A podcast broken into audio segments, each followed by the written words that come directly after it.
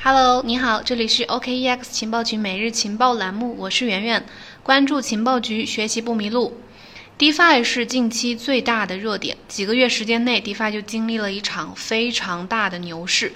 我们本周四九月十号晚上七点将会邀请数字文艺复兴基金会董事总经理、DeFi 项目的早期投资人、生态专家曹莹曹总来做客大咖零距离做一期访谈，分享 DeFi 的专业知识和玩法。其实我们五月份的时候已经邀请过曹总做了一期访谈节目，但是当时呢，DeFi 正在发力，还没有当下这么火爆。当时呢，也不一定有多少人听了我们的访谈之后，真的去抓住了一些财富机会。所以呢，这次。呃，一定要跟上认知，因为你赚的钱，你的财富永远会和你的认知成正比。如果你想参与这次直播访谈课程的话，那就直接加我们微信幺七八零幺五七五八七四，备注听课，我们会邀请你进群，到时候也会给你发直播链接。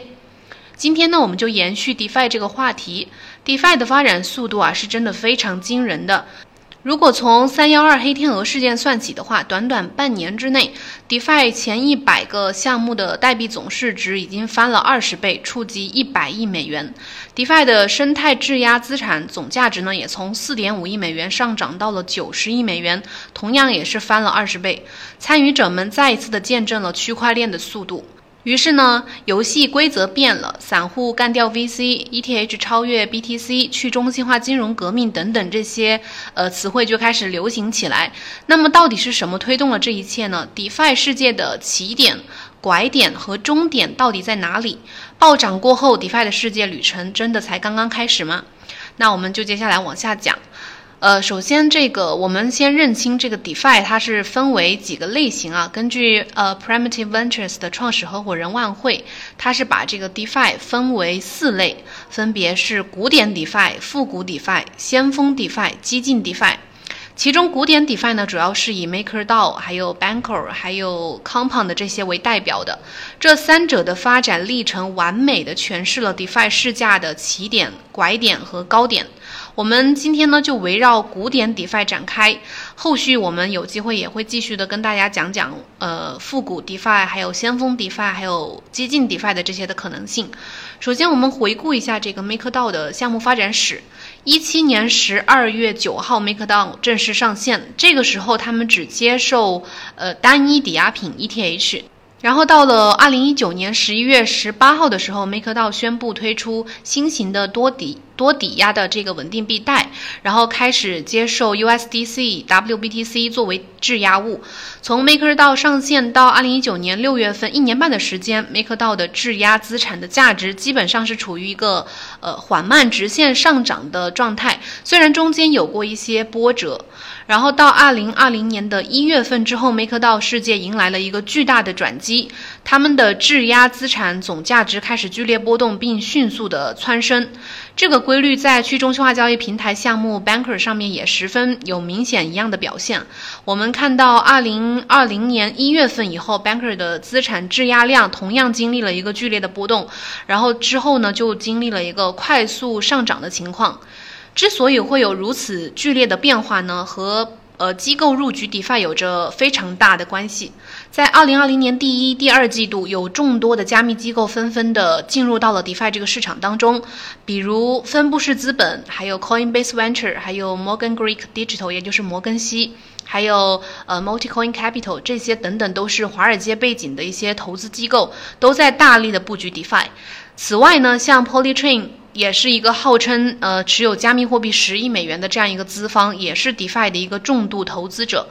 任何事物从平庸到优秀都有它的必然性，这一切转折点就是这个 Compound 发行 Comp 代币的时候，并且开始了这个借贷及挖矿，这彻底引爆了整个 DeFi 的市场，让人们意识到向 DeFi 注入流动性将会带来一个非常大的想象空间。可以说，Compound 的这个借贷及挖矿啊，是 DeFi 世界的一个拐点。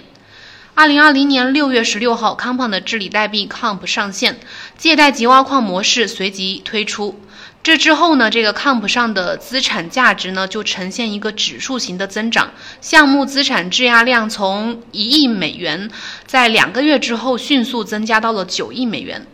然后，如果说 MakerDAO 只是去中心化金融世界的美联储的话，那么 Compound 就是一个商业银行这样的存在，它负责质押借贷，然后发行 Comp 来奖励这些参与质押借贷的投资者。然后 Comp 呢上市交易来鼓励更多的人去参与质押借贷，因为这个 Comp 上市交易了，就说明它有价值了。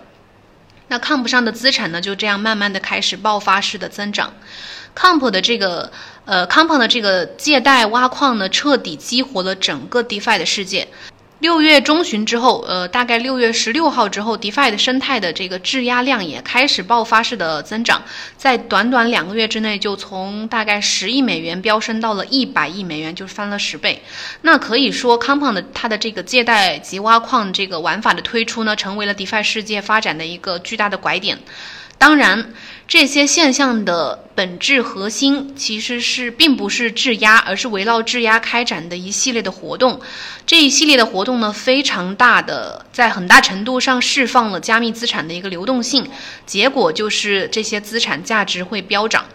我们知道，ETH 是所有 DeFi 项目流动池当中最为重要的一个基础的资产。以 Uniswap 为例，呃，质押资产价值最高达到十五点六亿美元，其中 ETH 就占到了七点六亿美金啊，占到了资金呃资产池总量的一半。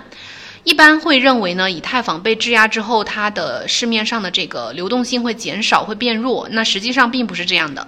九月一号的这个 Sushi Swap 就是这个寿司这个项目，它的质押流动性挖矿直接导致了以太坊的 Gas 费飙升，呃，一度超过了四百 GV，二十四小时全网的交易交易笔数超过了一百五十万，超过了一八年的历史最高点。以太坊价格触及了近期最高价四百八十美元，因此呢，锁仓并不是减少流动性，而是增加了流动性。流动性增加导致了以太坊价格飙涨。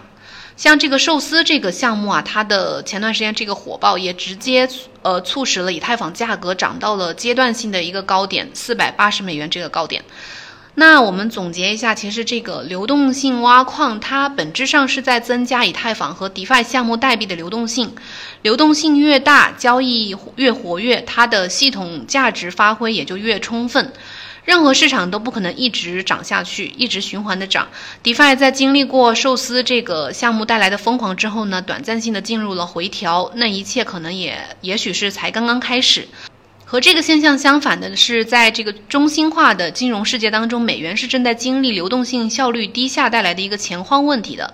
无论是美联储如何不遗余力的去举债，依然是难以改善美元流动性不足的一个问题。根本原因是由于美元系统出了问题，所有人都把美元放在金融市场里面，而不是用去生产和交换。这和以太坊活跃的交易这个本质是完全相反的。和 ETH 不断增长的流动性相比，美元是。怎么去走向这个反面的呢？在灰度今年八月份发布的一个报告，叫《为比特币估值》当中，是提到了美元流动性枯竭的一个原因，并且对这个现象呃将会导致的结果进行了一个预测。这个报告认为呢，在过去的半个世纪，宽松的货币政策导致了大量的资金流入到金融资产领域，而不是像预期那样的去流入传统的经济或者是普通大众市场，进而加剧了股市和经济的一个脱节。结果就是，除非毁掉金融市场，否则这个量化宽松的趋势根本没有办法得到逆转。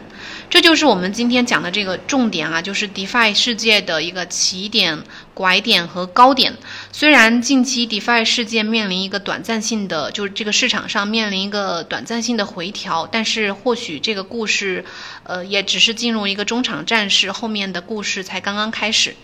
呃，感谢你的收听。如果你觉得嗯有什么问题的话呢，可以在节目下面评论留言告诉我。然后想听课、想听我们直播访谈课的朋友呢，可以加呃幺加微信幺七八零幺五七五八七四，备注听课或者是进群都可以。然后我们今天就节目先就到这里了，我们明天同一时间再见，拜拜。